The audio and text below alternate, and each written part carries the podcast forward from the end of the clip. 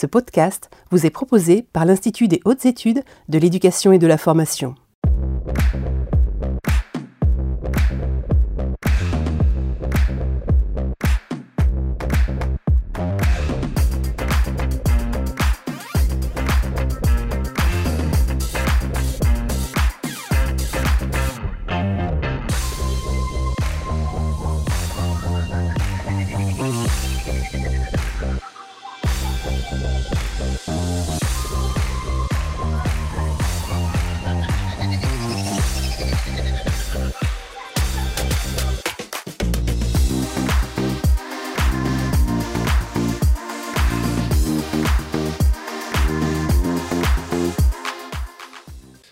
Bonsoir. Soyez les bienvenus dans ce nouveau numéro des mardis de l'IH2EF. Nous sommes ici en direct du studio de l'Institut des hautes études de l'éducation et de la formation pour vous proposer jusqu'à 18h, comme chaque mardi, un éclairage sur la place de l'activité physique dans le parcours scolaire. Le contexte de crise sanitaire a renforcé la nécessité de promouvoir l'activité physique de l'élève tout au long de son parcours. En prenant appui sur l'éducation physique et sportive, les cadres de l'éducation nationale de la jeunesse et des sports doivent créer désormais les conditions d'une activité physique régulière, permettre à l'élève de s'en saisir afin de développer un niveau d'éducation favorisant un engagement durable dans la pratique physique. Définissons une première problématique peut-être pour ce nouvel épisode des mardis de l'IH2EF. Comment piloter les opportunités contextuelles aujourd'hui pour garantir l'activité physique tout au long de la vie. Comment favoriser le développement de différentes compétences permettant de laisser une trace pour la vie physique de l'individu en mobilisant les leviers d'un pilotage tout au long de la scolarité de l'enfant. Et pour débattre de notre sujet du jour, j'ai le plaisir d'accueillir en duplex Étienne Barrault, inspecteur d'académie, inspecteur pédagogique régional en éducation physique et sportive, référent euh, génération 2024 dans l'Académie de Paris. Luc Leblanc, inspecteur de l'éducation nationale dans la circonscription de Lamballe, coordonnateur académique éducation physique et sportive dans l'Académie de Rennes. Jérôme Ganard, chef d'établissement du collège Langevin-Vallon à Grenay, dans l'Académie de Lille. Cet établissement est situé en zone d'éducation prioritaire renforcée. Et enfin, François euh, Potvin, pardon, maître de conférence à l'Université de Lille, membre du laboratoire UREPS. Messieurs, bonsoir. Euh, merci de prendre part à cette édition des mardis de l'IH2EF. Et en fin d'émission, nous aurons le plaisir de retrouver Sylvain Paul en duplex du second studio de l'IH2EF qui vous présentera une nouvelle infographie sur le sujet du jour. Et je vous informe que vous pouvez, comme pour chaque mardi de l'IH2EF, poser vos questions à nos intervenants du jour en vous rendant sur la plateforme Mentimeter et en rentrant le code qui s'affiche juste en bas de votre écran. Vous pouvez également réagir sur Twitter tout au long de l'émission avec le hashtag direct IH2EF. E Bien, euh, ces formalités ayant été faites, je vous propose maintenant de passer dans le vif du sujet. Catalysé par la crise sanitaire, l'augmentation de la sédentarité des élèves et la baisse d'une motricité fondamentale de base sont reconnus unanimement. François Potvin, euh, une première question peut-être. En quoi la promotion de l'activité physique permettra-t-elle le développement d'un certain niveau d'éducation? Alors d'abord, quand on pose cette question, il faut qu'on soit bien au clair sur ce qu'on entend par l'activité physique. C'est-à-dire que derrière ce mot activité physique, on peut parfois euh, mélanger certains concepts. Et donc, euh, lorsqu'on parle d'activité physique, en réalité, on parle de toute dépense énergétique euh, qui, est, produite par le mouvement. Et lorsqu'on parle d'activité physique, il y, a des mots, on va dire, qui sont rattachés comme l'inactivité physique et comme la sédentarité. Et avant de répondre à votre question, moi, je, vous propose d'être au clair sur cette question. Alors d'abord, qu'est-ce que l'activité physique Je viens de le dire, c'est une dépense énergétique causée par le mouvement. Et qu'est-ce que l'inactivité physique? Eh bien, c'est une quantité d'activité physique qui ne dépasserait pas un certain seuil, seuil pour lequel eh bien, cette quantité deviendrait bénéfique pour la santé. J'y reviendrai après. Donc, lorsqu'on développe des, programmes et euh, des, actions promotrices de santé dans un établissement scolaire, du primaire au secondaire, voire à l'université, bien évidemment, on vise d'abord une quantité d'activité physique pour faire dépasser ce seuil. Et puis, il y a aussi cette dimension de sédentarité, c'est-à-dire c'est le temps dans la journée éveillée que l'on passe assis ou allongé euh, sans mouvement et sans dépense énergétique causée par le mouvement. Et parfois, on confond euh, ces, trois notions. Il faut bien avoir en tête que lorsqu'on veut promouvoir l'activité physique pour avoir des bénéfices sur la santé, eh bien, il faut non seulement augmenter cette quantité d'activité physique, et dans le même temps, il faut aussi diminuer cette sédentarité. Parce que activité physique et sédentarité sont deux choses différentes. Notamment dans l'école française. Nous avons beaucoup d'élèves très sédentaires parce que l'organisation scolaire fait qu'on passe beaucoup de temps assis, notamment dans le second degré. Et pour autant, en fin de journée, certains élèves pratiquent des activités physiques et sportives. Ils sont donc à la fois actifs et sédentaires. Bien entendu, le pire des cas sont les élèves qui sont et sédentaires et inactifs. Et là, il y a beaucoup euh, de problèmes puisque, eh bien évidemment, on le sait aujourd'hui, l'inactivité la sédentarité provoquent, on va dire, et augmentent les risques de problèmes de santé, alors que euh, la quantité d'activité physique euh, suffisante eh bien, permet même avec un faible taux de quantité d'activité physique, génère des bénéfices sur la santé extrêmement importants. On le sait, hein, l'activité physique limite les risques de plus de 25 maladies chroniques, permet d'améliorer le bien-être des élèves, permet d'améliorer certaines compétences psychosociales et permet aussi d'améliorer ce qu'on appelle la santé sociale et les relations sociales. Alors la question aujourd'hui, elle est encore plus euh, saillante et significative parce qu'on vient de vivre une année très spéciale dans, euh, durant laquelle il y a eu une restriction de liberté, les gymnases étaient fermés, les piscines sont fermées, les parcs ont même été euh, fermés à un moment. Et lorsqu'on regarde comment nos jeunes écoliers eh bien, se sont comportés du point de vue de l'activité physique et qu'on regarde les résultats de l'enquête menée par l'ONAPS, hein, l'Observatoire national de l'activité physique et des sports, donc là, je me réfère à une étude sur le premier confinement qui concerne 6000 euh, lycéens qui sont âgés entre 10 euh, et 15 ans.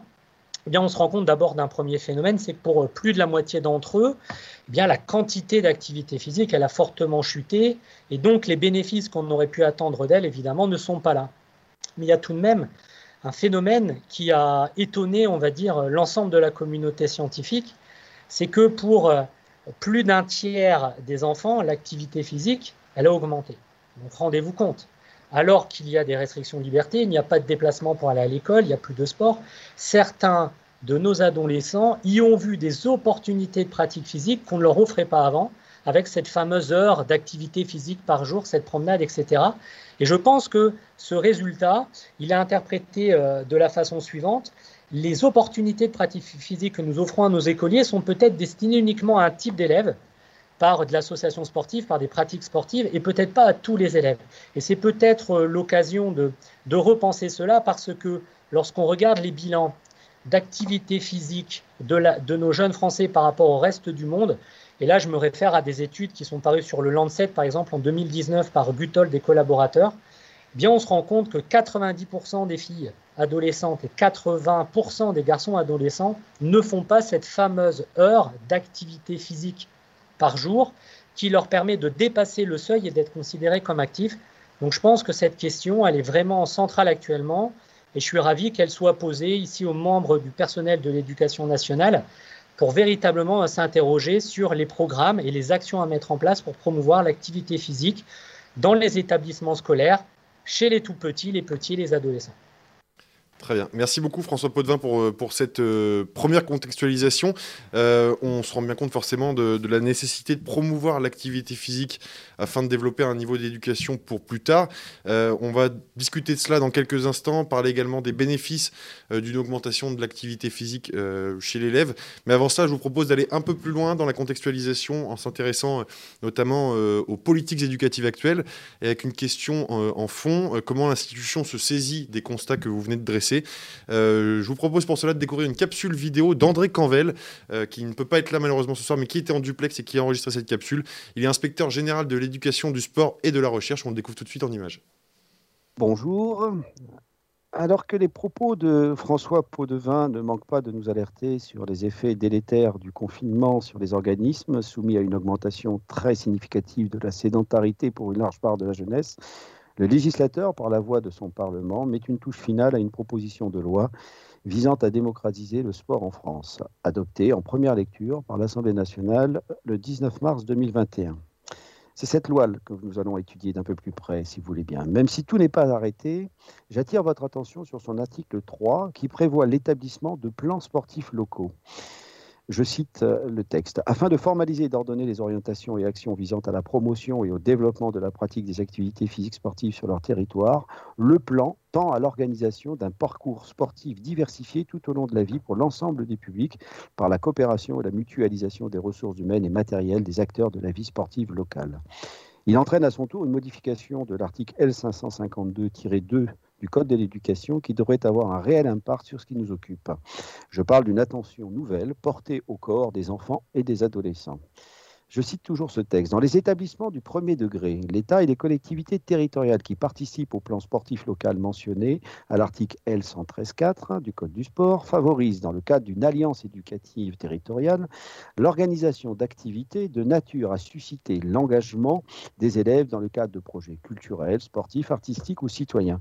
La dernière phrase que je vais vous lire est la plus importante. Ces activités peuvent donner lieu à la création d'associations dans chaque établissement du premier degré.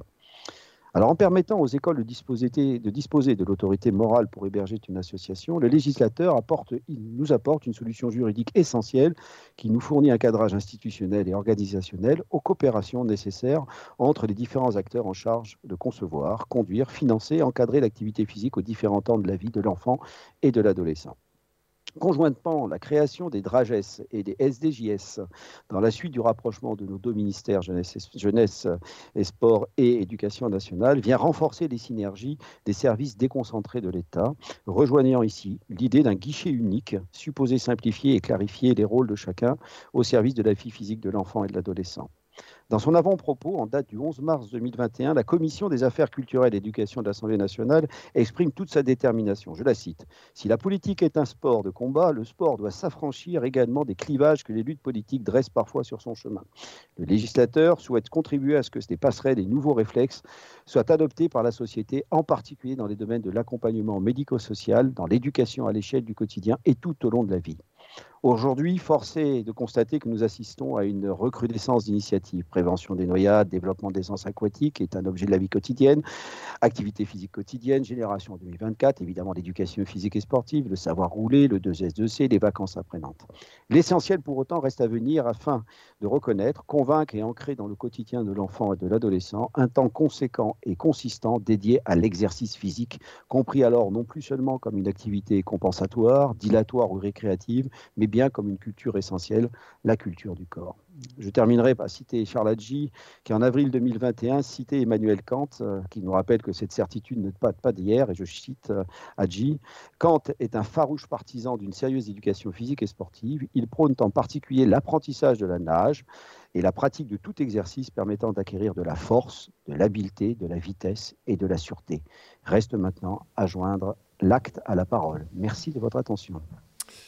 Merci beaucoup André Canvel pour cette euh, capsule enregistrée donc au préalable euh, avant cette émission des mardis de l'IH2EF. Je remercie également François Potvin pour voilà, cette contextualisation qui est faite maintenant et qui va nous permettre de, développer notre sujet du jour. On va d'abord s'intéresser donc aux bénéfices euh, d'une augmentation de l'activité physique chez l'élève. Avant cela, je vous rappelle que vous pouvez réagir tout au long de l'émission et poser vos questions à nos intervenants en vous rendant sur la plateforme Mentimeter. Le code s'affiche juste en bas de votre écran et vous pouvez également réagir sur Twitter avec le hashtag direct IH2EF comme pour chaque émission des mardis de l'IH2F. Bien, je vous propose maintenant un rapide tour de table de nos intervenants avec cette question que génère une augmentation de l'activité physique chez l'élève Question très ouverte. Je vous propose de commencer avec Luc Leblanc euh, pour nous parler du premier degré.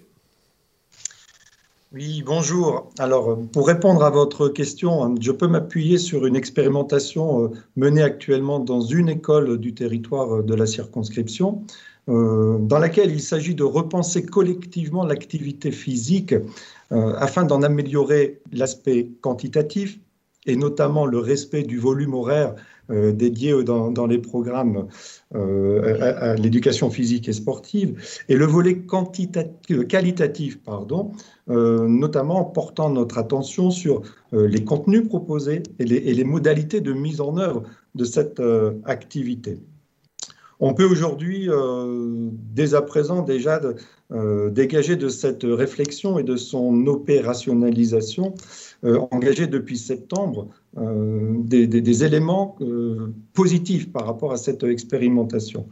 D'abord, d'un point de vue des aspects moteurs.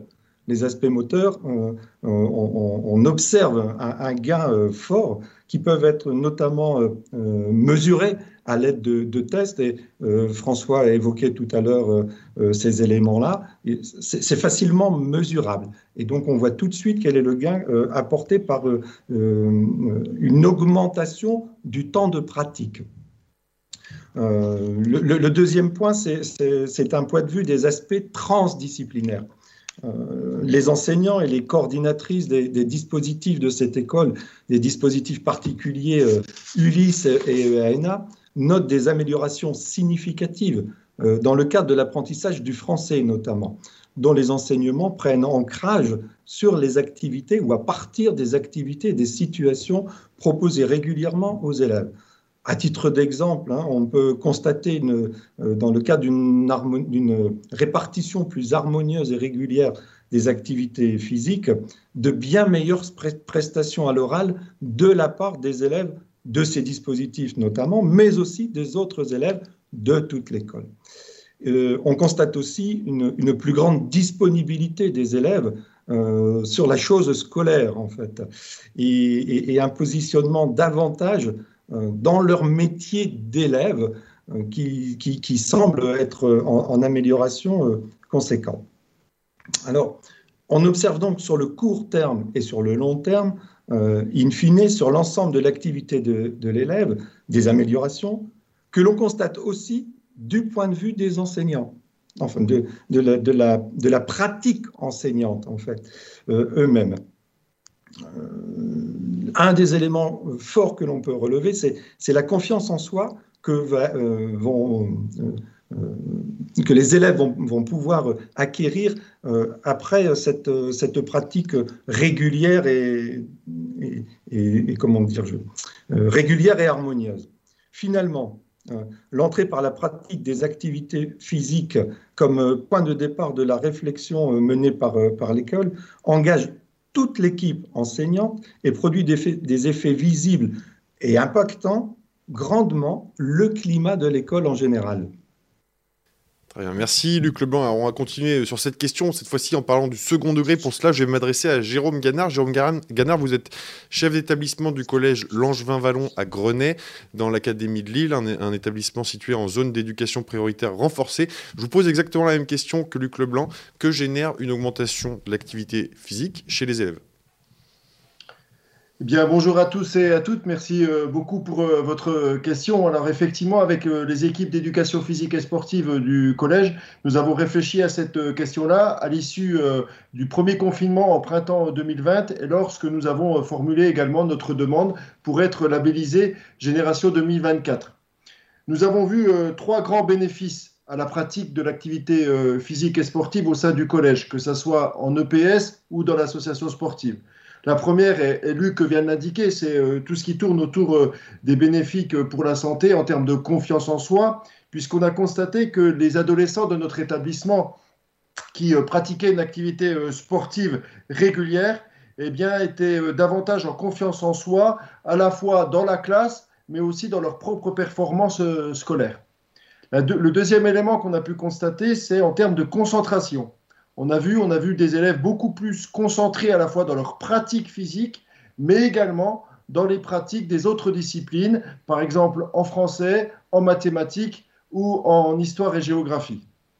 Enfin, et c'est l'élément sur lequel je vais m'arrêter un peu plus longuement, on a vu euh, dans les domaines des compétences psychosociales, eh bien, des élèves euh, construire leurs compétences et monter en compétences là-dessus, autour notamment de deux domaines. Le premier domaine, c'est sur la capacité à faire des choix. En effet, la manière dont est menée la pratique de l'éducation physique et sportive permet à l'élève eh bien, de faire des choix. Et cette compétence de choix, elle est réutilisée également en interdisciplinaire dans d'autres euh, disciplines.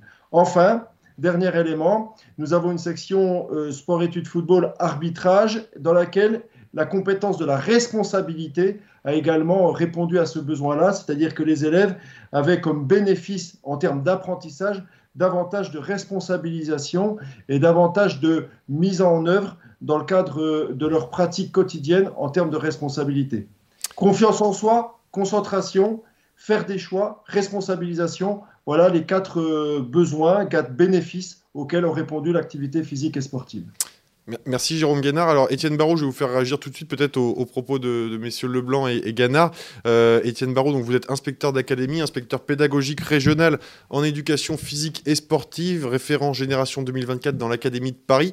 Euh, peut-être une réaction, un complément d'information par rapport à ce que viennent de nous dire euh, Leblanc et Ganard. Alors, bonjour à tous. Tout d'abord, euh, je vais m'inscrire dans la continuité de, mes collègues hein, qui ont déjà beaucoup, euh, dit de, choses. Euh, en fait, finalement, l'activité physique contribue à être en meilleure santé globale. Hein. et donc, je reviendrai à la, à la définition de, l'OMS, finalement, qui nous dit que être en bonne santé, c'est un état de bien-être. Euh, physique, psychologique et social. Alors, ça va dans ce sens-là où finalement on va pouvoir, dans le cadre soit de, l'éducation physique et sportive qui est obligatoire et qui s'adresse à tous les élèves de la maternelle jusqu'au lycée, euh, développer euh, des aptitudes physiques, mais, et ça va aller plus loin dans le cadre bah, d'une pratique volontaire, dans le cadre de l'association sportive ou du club sportif, mais euh, et, cet élément de développer cette, aptitude, ces aptitudes physiques finalement met en avant euh, bien une, protection. François l'a dit euh, préalablement. on voit sur, sur l'impact que peut avoir la, Covid-19, le fait de, pratiquer une activité physique de manière régulière permet finalement de se protéger en quelque sorte et d'être un premier rempart pour pouvoir euh, euh, ne pas euh, tomber malade de manière grave, gravement. Donc finalement, développer cette culture du corps qu'André Campbell a pu évoquer, c'est aussi finalement se donner des, compétences pour pouvoir développer sa santé de, tous les jours. Et puis, au-delà des aptitudes physiques, c'est aussi développer une motricité de base qui va permettre finalement de se sentir plus en sécurité, en, faisant des choix, hein, euh, Jérôme Ganard vient, de le dire, euh, plus en sécurité pour pouvoir finalement euh, opérer, faire les bons choix et ne pas se blesser. Donc on est aussi dans une, dans une acculturation, dans cette culture, dans cette connaissance de soi qui va permettre finalement eh bien, d'être plus en confiance, c'est un mot qui est revenu régulièrement, et d'être dans un état de bien-être. Alors tout cela, finalement, cette confiance, cette bien-être, permet aussi, face aux autres, euh, de, nouer des relations. Et on parle en ce moment beaucoup d'engagement, de faire nation, etc., etc. Finalement, le fait d'être, d'avoir de meilleures relations avec les autres euh, opère aussi pour se, se, mieux vivre ensemble. Ce sont des thématiques qui sont très larges, très transversales, mais au final, on voit que le fait d'acculturer les élèves à une pratique physique régulière permet petit à petit, pièce par pièce, eh bien, euh, de tendre vers euh, ce, mieux vivre ensemble. Merci Étienne Barrault. Euh, alors avant de passer à la question de la promotion de l'activité physique, François Potvin, peut-être une, question, votre vision d'universitaire peut-être sur, sur cette question des bénéfices d'une augmentation de l'activité physique? Oui, merci. Bon, J'aimerais remercier les, intervenants qui montrent que véritablement, euh, il y a tout à y gagner à, tenter de, promouvoir l'activité physique. Alors, évidemment, il y a tout à y gagner parce que, comme le disait Étienne, il y a des mécanismes qui font que lorsque plus on fait d'activité physique, plus se déclenchent des adaptations cardio-respiratoires, vasculaires, mais aussi psychologiques, qui font que, évidemment, on atteint un état de bien-être. Mais on peut constater que dans tout ce qui a été dit, il y a aussi l'aspect qualitatif, c'est-à-dire que l'activité physique, c'est aussi l'occasion de faire vivre des expériences individuelles, des, expériences collectives qui participent à l'éducation globale de, l'enfant. Et donc, il ne faut pas croire que l'activité physique à elle seule génère tout ça. Il y a des équipes derrière, il y a des projets, et il y a aussi une, finalité de cette activité physique. J'aimerais pas qu'on oublie que derrière, il y a des équipes pédagogiques euh, euh, qui, mettent tout ça en œuvre, le côté quantitatif, mais aussi le côté qualitatif. Peut-être une remarque quand même supplémentaire sur, euh, le bénéfice. Toutes les études, maintenant depuis 30 ans, montrent bien que euh, l'expérience d'activité physique, plutôt positive évidemment, vécue pendant l'enfance et l'adolescence, a des impacts extrêmement importants et extrêmement corrélés à l'activité physique durant l'âge adulte. Dit autrement, les bénéfices que l'on observe là, à l'instant T ou sur le moyen terme à l'échelle d'une année, en réalité, ces bénéfices durent beaucoup plus longtemps. Il y a une durabilité des bénéfices qu'on ne voit pas, qui est invisible, mais qu'il faut véritablement avoir en tête. Et euh, évidemment, euh, tous ceux qui mettent en place ces programmes eh bien, doivent le savoir, c'est que les bénéfices que les, les, élèves, les élèves en tirent, en fait, durent beaucoup plus longtemps de ceux que l'on voit, en fait. Voilà, et ça, faut pas l'oublier. Merci beaucoup pour, pour ces réponses, euh, messieurs. Euh, on vient de s'intéresser donc aux bénéfices euh, de l'activité physique chez l'élève. Je vous propose de passer à une nouvelle partie, une nouvelle question comment promouvoir l'activité physique auprès des élèves Avec cette question de fond, quels sont les leviers de pilotage que les cadres de l'éducation nationale de la jeunesse et des sports peuvent mobiliser pour promouvoir l'activité physique et permettre aux élèves de se saisir de cette opportunité? On va s'intéresser d'abord au premier degré, comme tout à l'heure avec Luc Leblanc. Luc Leblanc, ben, vous avez la parole pour répondre à cette question.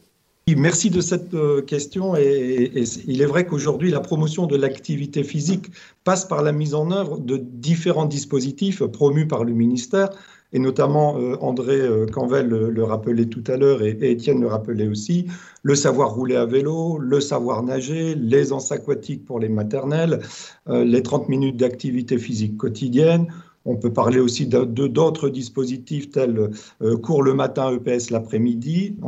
Euh, ce qui veut dire qu'en tant que euh, partie prenante de corps d'inspection, puisque je suis inspecteur, je me dois d'accompagner ces dispositifs au plus près des acteurs de, terrain.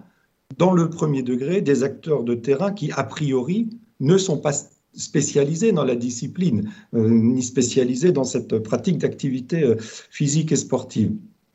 Il s'agit donc pour moi pilote d'une circonscription, d'un territoire, de faire euh, euh, s'engager les professeurs des écoles dans cette perspective de multiples dispositifs en dépassant le sentiment de millefeuille, sentiment très, fort chez les enseignants qui, considèrent tous ces dispositifs comme étant euh, des éléments supplémentaires à engager au-delà au -delà même des programmes qu'ils ont à dispenser. Et donc, euh, ce, sentiment de millefeuille, d'opérations qui se superposent, qui viennent s'ajouter, euh, ils ont déjà beaucoup de mal à, exécuter le programme. On a évoqué tout à l'heure euh, la difficulté, notamment d'être sur le, volume horaire à respecter dans le cadre de l'éducation physique et sportive. En définitive, ma problématique, si je la redéfinis au regard de votre question, serait peut-être comment faire pour viser la complémentarité des, différents dispositifs dans le cadre des programmes d'éducation physique et sportive. Et c'est pour répondre à cette problématique euh, que j'ai engagé cette, expérimentation euh, au sein de, cette école, à la lumière de trois éléments euh, qui relèvent à la fois d'un constat, d'un contexte et d'opportunités à saisir localement dans le cadre de cette école. Le constat, il, est relativement euh, aisé à établir puisque on l'a déjà vu euh, au travers euh, les, différentes sources d'informations. François, François, évoquait tout à l'heure les, différentes études qui montrent le, comment le, retrait de, la motricité générale hein, des, enfants d'aujourd'hui. je complète cela en termes de pilotage par les, les inspections in situ que je peux faire et, notamment dans le premier degré, les inspections que l'on peut faire dans le cadre de l'éducation physique et sportive. Euh, pour, faire le constat, ce constat que les horaires ne sont pas toujours respectés, et, cela tient essentiellement au fait d'un emploi du temps qui culturellement, historiquement existe dans le premier degré, où l'éducation physique et sportive est bien souvent relégué, si je vais utiliser ce terme-là, euh, en fin de journée, quand on a fait tout le reste, et que peut-être, euh, euh, s'il nous reste du temps, on terminera quand même, on, fera de l'éducation physique et sportive, s'il ne pleut pas, si tout va bien. Et donc, c'est un constat fort que je fais là, mais c'est un constat très, très réaliste alors, le, contexte, oui. Non, je vous interromps, monsieur, Leblanc, mais euh, comment euh, promouvoir l'activité physique Faut-il essentiellement euh, recréer de nouveaux dispositifs ou peut-on s'appuyer sur des dispositifs déjà existants? L'idée, c'est de s'appuyer sur des dispositifs qui existent et, de faire comprendre aux enseignants que ces dispositifs ne sont pas une, une superposition de dispositifs, mais qu'ils font bien partie intégrante des programmes puisque corps d'inspection comme euh, chef d'établissement, nous sommes garants de la mise en œuvre des programmes, en fait, puisque euh, nous sommes là pour ça, bien évidemment. Et donc, c'est tout l'intérêt, et c'est de, faire comprendre aux enseignants qu'on n'est pas sur des dispositifs qui viennent s'accumuler et qui viennent euh, polluer en fait la mise en œuvre des programmes, mais qu'ils font bien partie intégrante des programmes. Et, ce sont bien tous ces éléments en fait de constat, de contexte et d'opportunité qui sont parfois identifiés comme des freins ou comme identifiés comme des éléments facilitateurs. Je prends juste l'exemple de l'école sur laquelle l'expérimentation est menée. On a eu un renouvellement très important de l'équipe enseignante qui pourrait être considéré comme un frein, mais qui peut aussi être, euh, euh, être un appui, une force pour pouvoir engager de nouveaux projets au sein de l'école et d'avoir une réflexion collective sur euh, la, manière de conduire la pratique des activités physiques et sportives.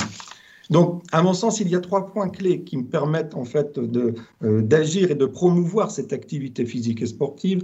C'est d'abord le, premier point, c'est informer. Comment je, suis en mesure d'informer les équipes euh, enseignantes pour définir les enjeux et donner du sens à ce projet. C'est ici euh, euh, que revêt l'importance en fait de montrer qu'il ne s'agit pas d'empiler des opérations, mais bien de les intégrer au programme officiel. C'est la raison pour laquelle ici on a réparti de manière harmonieuse les trois heures d'éducation physique et sportive sur quatre temps de 45 minutes, avec deux, temps dédiés à la motricité générale de base. Euh, euh, François y reviendra certainement euh, tout à l'heure, il a déjà expliqué, exprimé ce sentiment à ce sujet, et deux temps de 45 minutes dédiés à l'exploration des quatre champs d'apprentissage qui nous sont indiqués dans les programmes.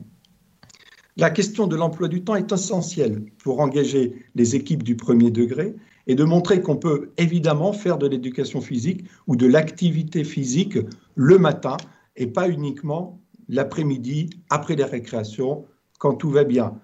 C'est en cela que, j'essaie, en fait, en tant qu'inspecteur du premier degré, de montrer tout l'intérêt du parcours, puisqu'en maternelle, on a cette pratique de la motricité le matin, régulière, tous les jours, et quand on arrive en élémentaire, elle disparaît.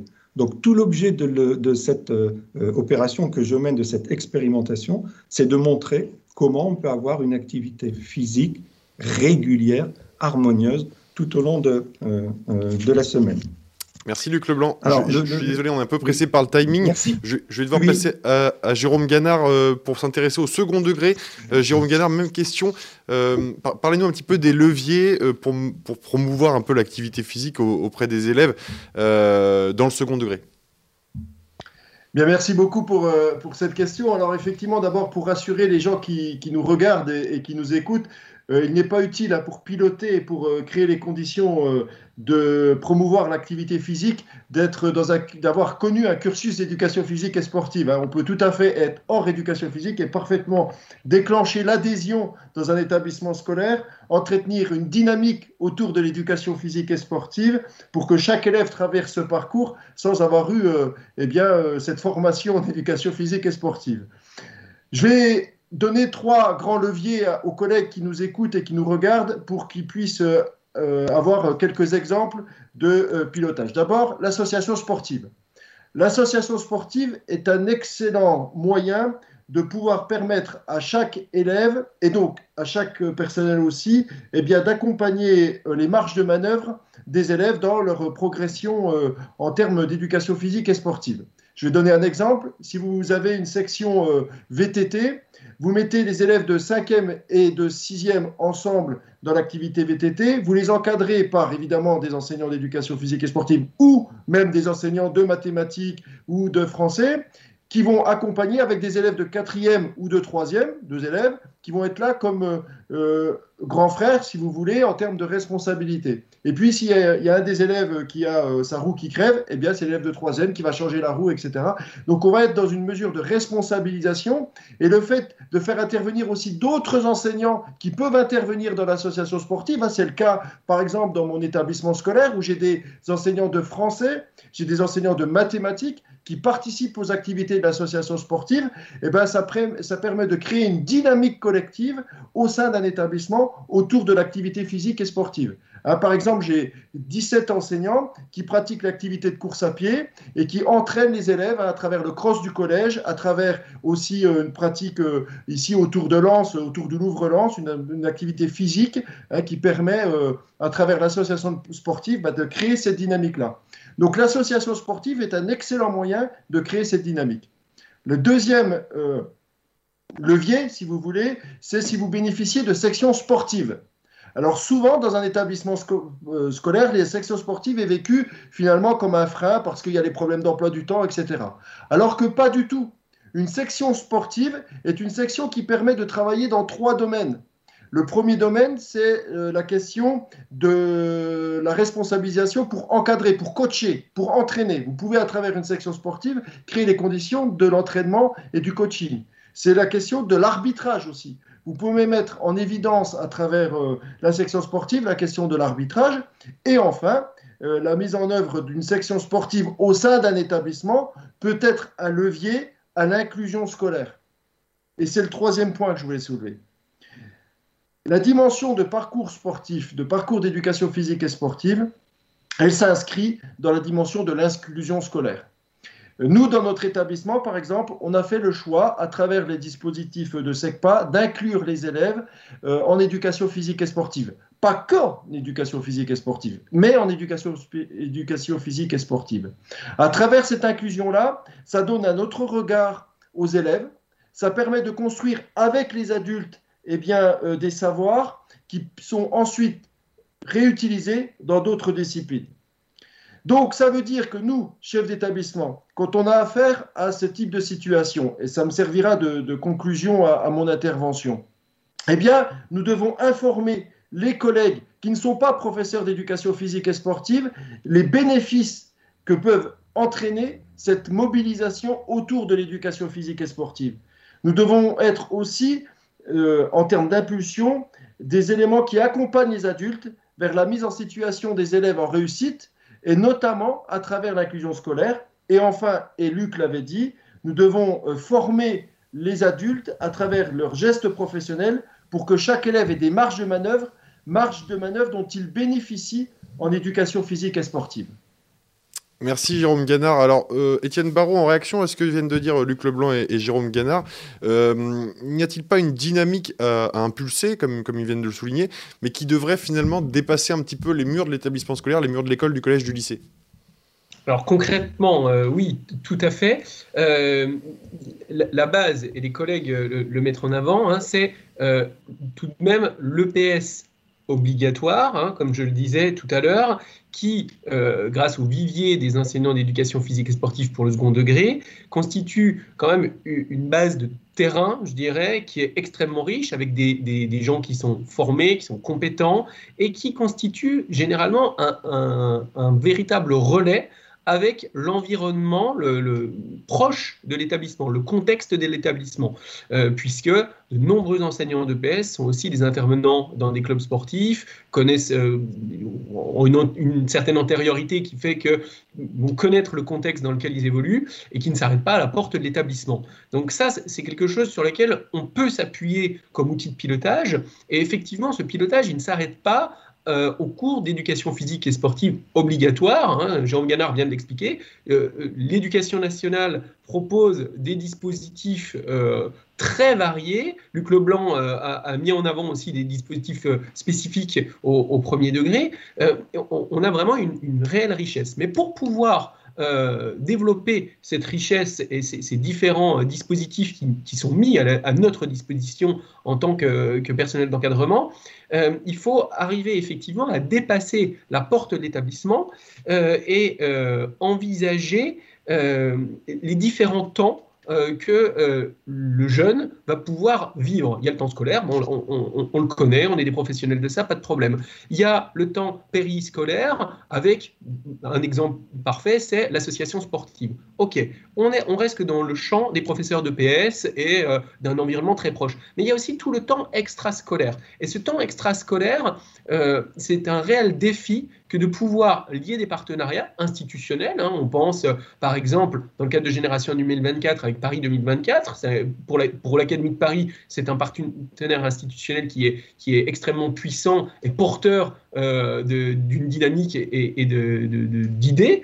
euh, mais aussi tous les partenaires que, nous connaissons tous, hein, les, les, collectivités territoriales, les mairies, etc., etc., et également les fédérations sportives. Alors les fédérations sportives, on regarde du contexte actuel, voilà, elles sont plus ou moins implantées. Hein. Alors le relais reste les ligues régionales, les comités départementaux, les clubs sportifs locaux, et vont, vont avoir un maillage de terrain, un contexte qui va être plus ou moins favorable à l'établissement. Et on est sur des relations interpersonnelles. Et, par rapport à ça, je pense que c'est indispensable d'être capable de s'appuyer sur l'existant, sur la connaissance terrain que l'établissement peut avoir. Alors, je prends l'exemple des professeurs de PS régulièrement parce que euh, c'est, euh, c'est, euh, ça reste le, le, corps dont je suis issu et que je porte et que je, et que je défends, c'est normal. Mais effectivement, les autres personnels, les autres enseignants euh, et, au-delà des enseignants même font de l'activité physique et sportive. Et donc à ce niveau-là, je pense que c'est aussi toute une richesse que d'être capable de porter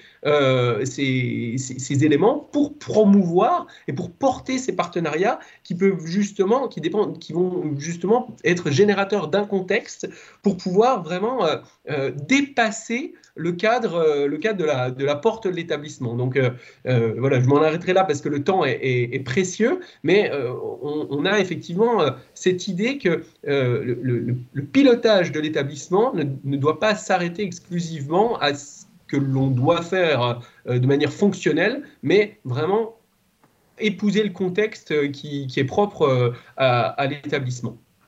Merci, Étienne Barraud. Alors on va, poursuivre sur la, promotion de l'activité physique en s'intéressant notamment à la recherche. Juste avant cela, je vous rappelle que vous pouvez réagir à cette émission, poser vos questions à vos intervenants en vous rendant sur la plateforme Mentimeter. Le code à rentrer s'affiche juste en bas de votre écran pour poser vos questions et vous pouvez réagir bien sûr sur Twitter aussi avec le hashtag direct IH2EF comme pour chaque émission des mardis de l'IH2EF. François Potvin, je me retourne à nouveau vers vous. Euh, quel complément la recherche peut-elle donner au levier évoqué par... Euh, par les trois personnes qui partagent cette table ronde avec vous Alors, euh, question euh, compliquée. Euh, d'abord, la recherche, elle a deux visages. Elle, a, elle produit des savoirs, elle, elle accumule des preuves empiriques et théoriques. À un moment donné, quand les conclusions sont toujours les mêmes, alors on peut considérer qu'elle stabilise des savoirs. Alors, exemple de savoir stabilisé, l'activité physique est bonne pour la santé, on en a parlé. Les qualités physiques des adolescents aujourd'hui sont beaucoup plus faibles que celles d'il y a 50 ans. Et on explique pourquoi, à cause des, modes de vie, de la sédentarité. Euh, la motricité est également moins riche, on y reviendra euh, peut-être un peu plus tard sur les habiletés motrices fondamentales.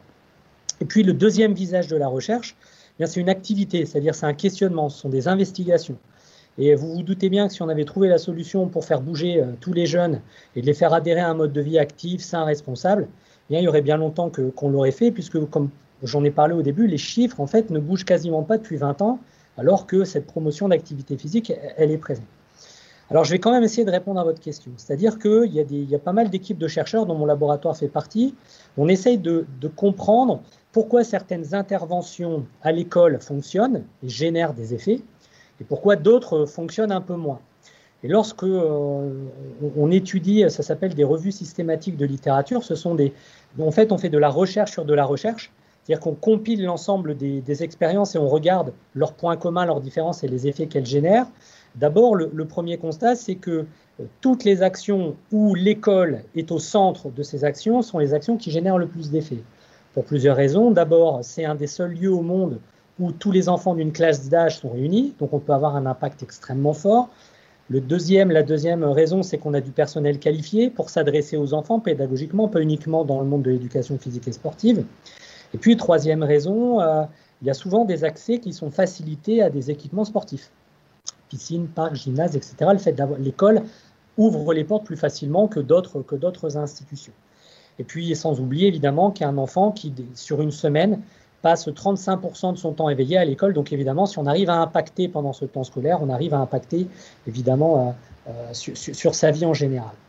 Toutefois, très, honnêtement, les effets sont très variables de, l'ensemble de ces promotions. Par exemple, la critique qu'on peut en faire, c'est dès que l'action s'arrête, l'augmentation d'activité physique s'arrête. Elle est, on va dire, elle est, elle est consubstantielle à la promotion. Donc, il y a évidemment faire bouger les élèves, c'est bien, mais évidemment, apprendre à les faire bouger par eux-mêmes, c'est encore mieux. Et euh, pour aller vite, hein, le, le, le, déclenchement qu'il y a eu dans les 15 dernières années, on va dire, dans, dans la recherche, c'est un changement de point de vue vis-à-vis -vis de l'activité physique. Tout à l'heure, je vous l'ai défini de façon très traditionnelle, une dépense énergétique causée par le mouvement. Mais si on a cette vision-là, on oublie que l'activité physique, elle est culturelle, elle est sociale, elle est spatialement située, elle change avec l'âge, elle change dans le quartier où on vit, elle est aussi largement influencée par euh, les infrastructures qui sont autour, par l'environnement familial. Et donc, euh, cette vision-là de l'activité physique, c'est-à-dire de ne plus la considérer comme, euh, d'un point de vue physique, comme une dépense calorique, quoi, mais vraiment de, l'étudier du point de vue d'une relation entre un enfant et l'activité physique, et prendre conscience qu'elle dépend des caractéristiques individuelles de l'enfant, mais aussi de son environnement social, familial, amical et des infrastructures aux alentours, ça a fait évoluer les pratiques. Et s'il y a une tendance qui ressort actuellement, eh bien, c'est que euh, les programmes qui impactent le temps scolaire, mais aussi le temps périscolaire simultanément, qui incluent les parents, qui incluent, qui incluent la famille, les grands frères, le quartier, où euh, il y a le week-end aussi des événements sportifs qui sont organisés par l'école, etc. Une, un partenariat, mais qui va au-delà de l'association sportive, c'est-à-dire un partenariat avec la ville, les équipements, les parents, etc. Eh bien, ce sont ces programmes-là qui génèrent le plus d'effets, et du point de vue de la quantité, et du point de vue de la qualité. Et c'est dommage que euh, la France, contrairement à certains pays qui développent de plus en plus ça, ait pris du retard, puisqu'en 2006, il y avait une étude que peut-être certains connaissent, qui s'appelle l'étude ICAPS, et qui avait été euh, réalisée dans, l'Est de la France, et qui avait véritablement adopté, on va dire, cet esprit. C'est une étude qui a eu des effets extraordinaires. Et lorsque l'étude s'est arrêtée, qu'on a retrouvé les enfants qui avaient bénéficié de ce programme deux à trois ans plus tard, ils restaient très actifs et ils avaient encore des, des on va dire, des bénéfices. Donc voici ce qu'on peut dire sur, sur, la recherche avec beaucoup d'humilité, parce que vous doutez bien que je ne représente pas la recherche euh, à moi tout seul et donc je ne sais pas tout sur le sujet. Une question peut-être sur les, facteurs qui vont permettre, si je puis dire, des, ricochets positifs euh, qui permettront de laisser une trace pour la vie physique. Alors, au niveau des bénéfices, au niveau des traces, j'aurais tendance à, différencier deux traces. Il y a des traces visibles, c'est-à-dire que c'est celles que l'on voit assez vite. On en a parlé, euh, c'est la motricité, par exemple, qui se développe. Et il est clair que depuis euh, maintenant, depuis plus de, 1980, on parle des habiletés motrices fondamentales, même fin des années 70. Il existe euh, une douzaine d'habiletés motrices liées au déplacement, à l'équilibre, à la manipulation d'objets, qui, si on ne les acquiert pas avant un certain âge, qui est l'âge de 10 ans, eh bien, il y aurait une barrière un peu, euh, une barrière de compétences motrices pour accéder à l'ensemble des activités. Donc, il y a évidemment la motricité, L'exemple typique, c'est le savoir nager. Évidemment, le fait de ne pas savoir nager euh, limite considérablement les opportunités. Et puis, il y a beaucoup de travaux sur la motivation, euh, la confiance en soi, euh, les relations sociales. Et pendant de très nombreuses années, le problème, c'était qu'il y avait, on va dire, vous voyez, ces traces un peu visibles qu'on essaye de développer, et puis ces traces moins visibles, qui en plus se séparent entre le psychologique, le social, et, des frontières très poreuses entre les deux. Et c'est pour cette raison que, euh, fort heureusement, il y, a, il y a, dans de nombreux pays, ils ont inventé un nouveau concept qui permet, on va dire, de regrouper tout ça euh, pour, tenter d'évaluer un, niveau d'éducation physique globale. Et euh, voilà, il y a actuellement des outils qui émergent et qui n'ont pas encore, on va dire, traversé le, le, les frontières françaises, mais il y a pas mal d'évolutions de, de, là-dessus. Alors, il y, a un concept justement que, que vous évoquez qui, qui, émerge du Canada, ça, s'appelle la littératie physique. Euh, comment euh, pourriez la définir en quelques mots? Alors, petite, euh, petite précision, ce n'est pas les, les, Canadiens qui ont inventé la littératie physique, c'est Margaret Whitehead, c'est une Anglaise qui, qui, justement, en se rendant compte qu'on a tendance à différencier la motricité de la motivation du social, a proposé un concept, celui de la, littératie physique, qui, de façon très simple, hein, représente un niveau d'éducation à l'activité physique. Et donc, elle le définit, euh, on va dire, comme étant un ensemble de compétences motrices, de motivation, de plaisir, de connaissances, euh, de, compréhension qu'un enfant, qu'un adolescent ou qu'un adulte possède, et qui lui permet de se saisir des opportunités de pratique physique pour valoriser une vie physique tout au long de sa vie. Voilà. Vous voyez, c'est un concept au début qui est un peu flou, mhm. qui est un peu philosophique, voilà, et qui permet de réunir, euh, on va dire, les compétences motrices, psychologiques, les connaissances et le social en un tout cohérent. Et euh, depuis les années 90 euh, jusqu'à aujourd'hui, il y a un nombre d'études en quantité exponentielle qui ne fait qu'augmenter et qui pose deux questions. Mais comment on peut mesurer ce niveau-là? Voyez, il y, a, il y, a, 50 ans, on se demandait comment on pouvait mesurer un état de motivation. Maintenant, des étudiants de troisième année le font. Et donc, il y a cette question de la mesure de la littératie physique et il y a la question de la corrélation entre ce, ce haut niveau d'éducation, vous voyez, d'activité physique, et le fait de poursuivre une activité physique tout au long de la vie. Et donc, ce concept, il est, il est mobilisé dans de nombreux programmes nationaux. Donc, vous citez le Canada, c'est vrai, il y a l'Australie, il y a la Nouvelle-Zélande, il y a les États-Unis, il y a les pays du nord de l'Europe. En France, on n'en est pas très loin dans les programmes EPS. Ces notions-là sont présentes, mais on a du mal à les regrouper. Et euh, je, pense que c'est véritablement un concept. Vous le verrez, dans, dans 10 ans, tout le monde connaîtra ce concept. Peut-être qu'il y aura une autre mode ensuite. Hein. Mais c'est un concept qui, en tout cas, est en train de faire ses preuves parce qu'il réunit, voyez, il réunit l'ensemble des bénéfices L'idée, c'est mais comment fait-on pour augmenter le niveau global de littératie physique des enfants? Et ça, ça me semble euh, en tout cas une bonne piste à la fois de recherche et sur le terrain pour, euh, pour faire avancer les, programmes. Hmm. Alors François Baudevin, une dernière euh, question rapidement parce qu'on est pressé un petit peu par le temps, mais pour, pour résumer un peu ce que vous venez de dire et, ouvrir peut-être sur d'autres sujets, quels sont les outils pour permettre au cadre pilote d'évaluer l'impact de la stratégie qui sera menée? Alors, c'est une réponse personnelle. Hein. Pour moi, il y, a, deux types d'outils. Il y a d'abord des outils qui permettent de vérifier si on a généré, des effets. Donc, par exemple, est-ce que la quantité d'activité physique a véritablement augmenté? Donc, il existe des outils simples, hein, comme un podomètre, qui permet de vérifier ça. Il existe des questionnaires, il existe des outils plus évolués, comme l'accélérométrie, pour pouvoir mesurer ça. Il existe aussi des outils, comme je vous le disais, pour mesurer si euh, le niveau d'éducation à l'activité physique augmente. Voilà. Donc, c'est des batteries de test un petit peu plus importantes. Ça nécessite deux séances d'une heure et demie pour pouvoir mesurer ça. Puis, on peut comparer entre la sortie au collège et puis euh, l'entrée au collège et la sortie au collège, par exemple, pour voir si les programmes génèrent des effets sur, le moyen terme. Ça, c'est des outils, on va dire, des outils qui permettent de, de mesurer des effets.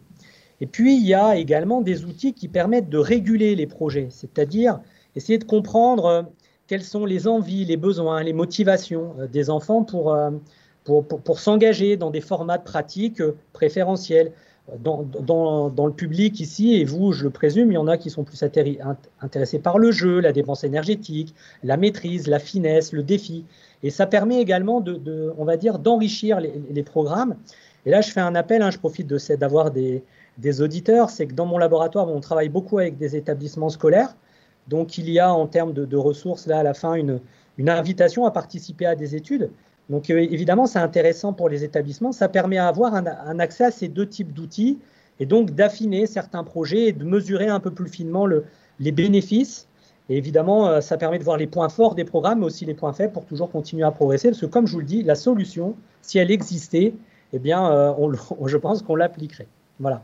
Merci à vous pour euh, vos questions. Merci François Potvin. On approche donc de la fin de, cette édition des mardis de l'IH2EF. L'heure pour nous de passer aux questions que vous avez été nombreux à, poser sur la question sur la plateforme pardon, Mentimeter et sur Twitter avec le hashtag direct IH2EF. Une première question.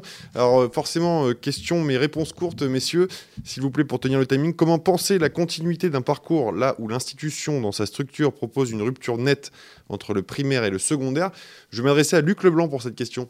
Euh, oui, il, existe hein, dans notre institution des espaces-temps institutionnels qui permettent d'échanger de, euh, entre les enseignants du premier degré et les enseignants du second degré. Ce sont les conseils école-collège. C'est un espace-temps qu'il faut largement investir pour pouvoir développer ces échanges entre les différents personnels et construire pour euh, finaliser le parcours en cycle 3, en fait, puisque le cycle 3 se termine, euh, je n'apprends rien à personne, en sixième, voilà un, levier particulier qui peut être mobilisé pour définir davantage ce parcours de l'élève dans le cadre du cycle 3. Alors, euh, une autre question qui nous vient du chat également. Euh, François Potvin euh, a évoqué différents acteurs pouvant contribuer au développement de l'activité physique. Peut-on coordonner ces actions dans et hors l'école et comment Un rôle possible de coordonnateur d'activité physique pour le professeur d'éducation physique et sportive? C'est une question du chat. Peut-être Étienne Barraud pour y répondre et, François Potvin, comme vous souhaitez. on travaille beaucoup avec l'Université de Sherbrooke qu'on trouve, parce que le Québec, on trouve que c'est un modèle en tout cas inspirant, pas à suivre, puisque c'est comme je vous l'ai dit, culturellement c'est différent, c'est un modèle inspirant. Dans, les enseignants d'éducation physique ont une décharge de trois heures là-bas, non pas pour gérer l'association sportive, en tout cas il y en a un qui l'a pour ça, mais pour organiser, promouvoir l'activité physique dans le temps scolaire, périscolaire, c'est-à-dire qu'ils sont responsables des actions sur le chemin pour aller à l'école, le chemin pour revenir de l'école, les activités pendant la cour de récré et le partenariat. Moi, je pense que cette idée est loin, euh, elle est inspirante, c'est-à-dire que euh, je ne vois pas pourquoi les, enseignants euh, d'EPS, il n'y en aurait pas qui seraient attirés par ce type de projet et plutôt que de se consacrer à, du, on va dire, au sport, on va dire un peu compétitif scolaire, il ne serait pas sur ce type de projet. Et j'ai toujours pas compris pourquoi euh, les enseignants de PS du second degré ne, ne, travaillaient pas avec les écoles, avec les, éducateurs sportifs. Je trouve que parfois on a des cloisonnements de, fonctionnariat entre la territoriale et l'éducation nationale. Je pense qu'il y, y, a vraiment des, des, choses à faire et je pense qu'il y a énormément d'enseignants de PS qui seraient très motivés pour mettre en place ce type de projet, d'autant plus si on peut mesurer les impacts, parce que, comme je vous l'ai dit, c'est un pari qui n'est pas risqué. Les bénéfices seront là obligatoirement. Et Etienne Barraud, dans la continuité Bien sûr, je vais m'inscrire vraiment dans la continuité de ce que François euh, euh, vient d'évoquer, étant donné euh, que je vais prendre l'exemple de ce que l'on peut essayer de mettre en place sur l'Académie de Paris. depuis plusieurs années, nous, nous, avons mis en place des classes à horaires aménagées pour sportifs. Donc, tant des jeunes de très bon niveau, tant des jeunes qui ont seulement un projet euh, de mieux s'entraîner. Et, pour cela, euh, ce que nous faisons, c'est que nous avons plusieurs établissements pilotes qui euh, apportent des, des, aménagements horaires pour, pour ces jeunes. Et ici, nous sommes confrontés à une multiplicité de clubs, puisque en gros, on a un club pour pour faire euh, très synthétique, un, club égale euh, un jeune. Euh, et, donc, à ce moment-là, on, a choisi de mettre en place un, rôle de coordonnateur de, de chasse. Ce n'est pas le coordonnateur de PS tel qu'on peut le connaître habituellement. Et ce coordonnateur de chasse permet finalement de faire le lien entre le club sportif, l'établissement scolaire et la famille. Et finalement, on voit qu'il y a de nombreux parallèles entre ben, finalement le, la, qualité des entraînements du jeune et euh, la qualité du travail à l'école. Donc, parfois, il y a euh, des petits ponts à, faire, à mettre en place pour pouvoir faire en sorte que le jeune se sente mieux et puisse performer dans, son, double, cursus. Donc, euh, ça existe, c'est possible, ça met du temps à se mettre en place, mais ce sont c'est des dispositifs expérimentaux que nous cherchons à, développer. Euh, et euh, effectivement, je pense qu'il est, il est, intéressant d'aller voir un petit peu ce qui se passe ailleurs, au Canada par exemple, mais sans doute dans d'autres pays, pour pouvoir faire évoluer nos pratiques. Très bien. Et merci messieurs, on arrive donc à la clôture de, cette édition, l'heure pour nous de, conclure. Euh, peut-être une, petite question pour... donc pour, Luc, dans un premier temps, on voit bien que, l'enjeu aujourd'hui, par rapport à tout ce que vous avez dit, c'est un peu de créer une synergie entre les acteurs dans le cadre scolaire, périscolaire et extrascolaire. Euh, c'est faut sortir de l'idée en fait qu'on doit faire seul finalement.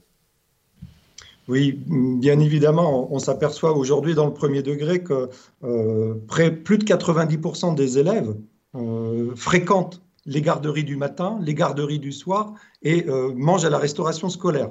Déjà, rien que sur ce temps périscolaire, qui la plupart du temps se déroule à l'intérieur des établissements du premier degré, on, a, on, a, à avoir une prise en compte de l'ensemble du, du, temps de l'enfant. Même si sur le temps scolaire qui nous appartient, on est bien dans le cadre de l'éducation physique et sportive, avec l'objectif de former les citoyens de demain, en fait, euh, des citoyens éclairés et euh, euh, cultivés, en fait, d'un point de vue d'éducation physique et sportive. Mais nous ne sommes pas les seuls puisque dans le cadre du temps de l'enfant, nous avons une partie certes importante, mais ce n'est pas la seule. Et que nous avons certainement, euh, de par les directives aussi ministérielles, à nous interroger sur comment on va organiser ce temps de l'enfant en temps scolaire, en périscolaire et en extrascolaire.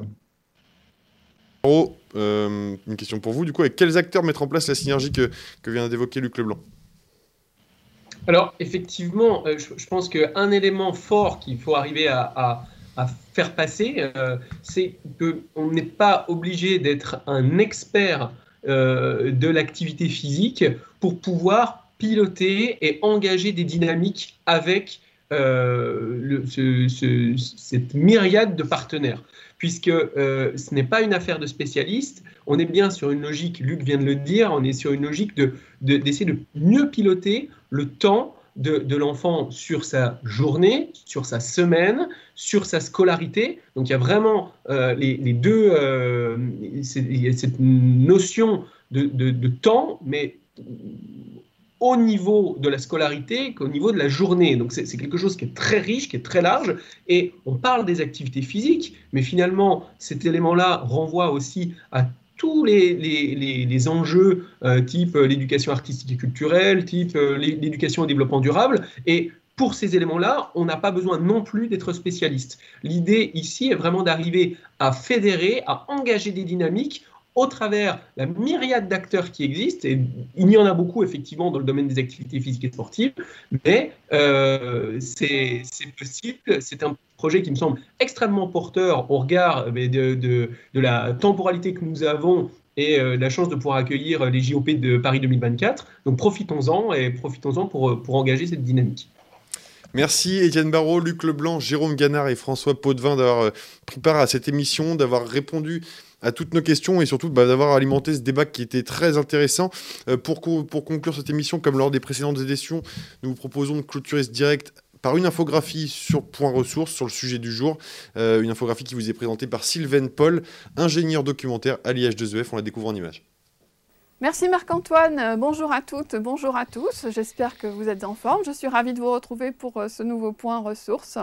Voici l'infographie que vous avez l'habitude de voir circuler sur les réseaux sociaux et qui vous présente donc les différentes ressources. Allons-y pour un tour d'horizon de ces différentes ressources. On ira, comme à l'accoutumée, faire un tour sur le site éducation.gouv.fr pour aller voir euh, les différents dispositifs mis en place. Je vous mentionne aussi sur, euh, ce point ressources le BO numéro 15 du 15 avril, que je ne vous présenterai pas en image, mais euh, que vous pouvez aller voir sur la mise en place d'un enseignement de spécialité et son épreuve terminale. Alors, sur éducation.gouv, voilà les différents dispositifs qui vous sont proposés. À chaque fois, donc euh, sur euh, chaque dispositif, vous allez euh, retrouver le lien vers EduSchool avec tous les outils disponibles pour la mise en œuvre de ces dispositifs. Par exemple, si on prend Génération 2024, la labellisation, vous allez y retrouver le Vademecum que vous pouvez télécharger. Allons maintenant sur le site sport.gouv.fr. Euh, je vous présente euh, euh, dans ce site-là la stratégie nationale sport santé 2019-2024. Vous y retrouverez les quatre axes prioritaires qui sont abordés dans cette stratégie. Et donc c'est un document dont vous pouvez télécharger soit la synthèse, soit son intégralité. Je vous présente maintenant la revue EPS avec dans le numéro 388 un article qui est consacré à la littératie physique, notamment coécrit par euh, François Potvin que vous venez d'entendre euh, lors de ce direct. Toujours dans la revue EPS, cette fois-ci le numéro 389 consacre un article à l'EPS et au sport. Donc quelles sont euh, les spécificités et les complémentarités de ces deux mots? Sur le site de l'OMS, maintenant, je vous propose de regarder le plan d'action mondial pour promouvoir l'activité physique 2018-2030. Donc, euh, ça a été publié en 2019. Vous avez le lien pour euh, le télécharger ou le consulter. Cette dernière ressource vous est proposée par François Potvin, donc euh, de l'unité de recherche pluridisciplinaire Sport, Santé, Société, qui vous propose de participer à des études qui sont menées euh, dans le cadre de l'activité physique à l'école. Et euh, je vous ai mis donc le lien ici pour accéder au formulaire de prise de contact avec les uns ou les autres des chercheurs impliqués dans ces différentes études. Toujours un petit tour sur le site de l'IH2EF et la page des directs. dans laquelle vous allez retrouver bien sûr tous les directs qui ont déjà été diffusés depuis le mois d'octobre, avec leurs replays, leurs podcasts et les infographies qui leur sont rattachées. Retour sur notre petite infographie pour euh, vous dire que le 18 mai, donc le prochain direct sera consacré à la déontologie. J'aurai le plaisir de vous retrouver à cette occasion-là. En attendant, je vous dis, bah, portez-vous bien et à très vite. Merci Sylvain et merci à tous d'avoir suivi ce direct. Nous vous donnons donc, comme vient de le dire Sylvain, rendez-vous le 18 mai pour le prochain rendez-vous des mardis de l'IH2EF. Il sera cette fois-ci question de déontologie. D'ici là, vous pouvez bien sûr retrouver cette émission en replay et continuer de réagir au débat de nos intervenants sur Twitter avec toujours le même hashtag direct IH2EF. Merci à l'ensemble des personnes qui ont créé part à la réalisation de cette émission. Très belle soirée à tous et à très bientôt.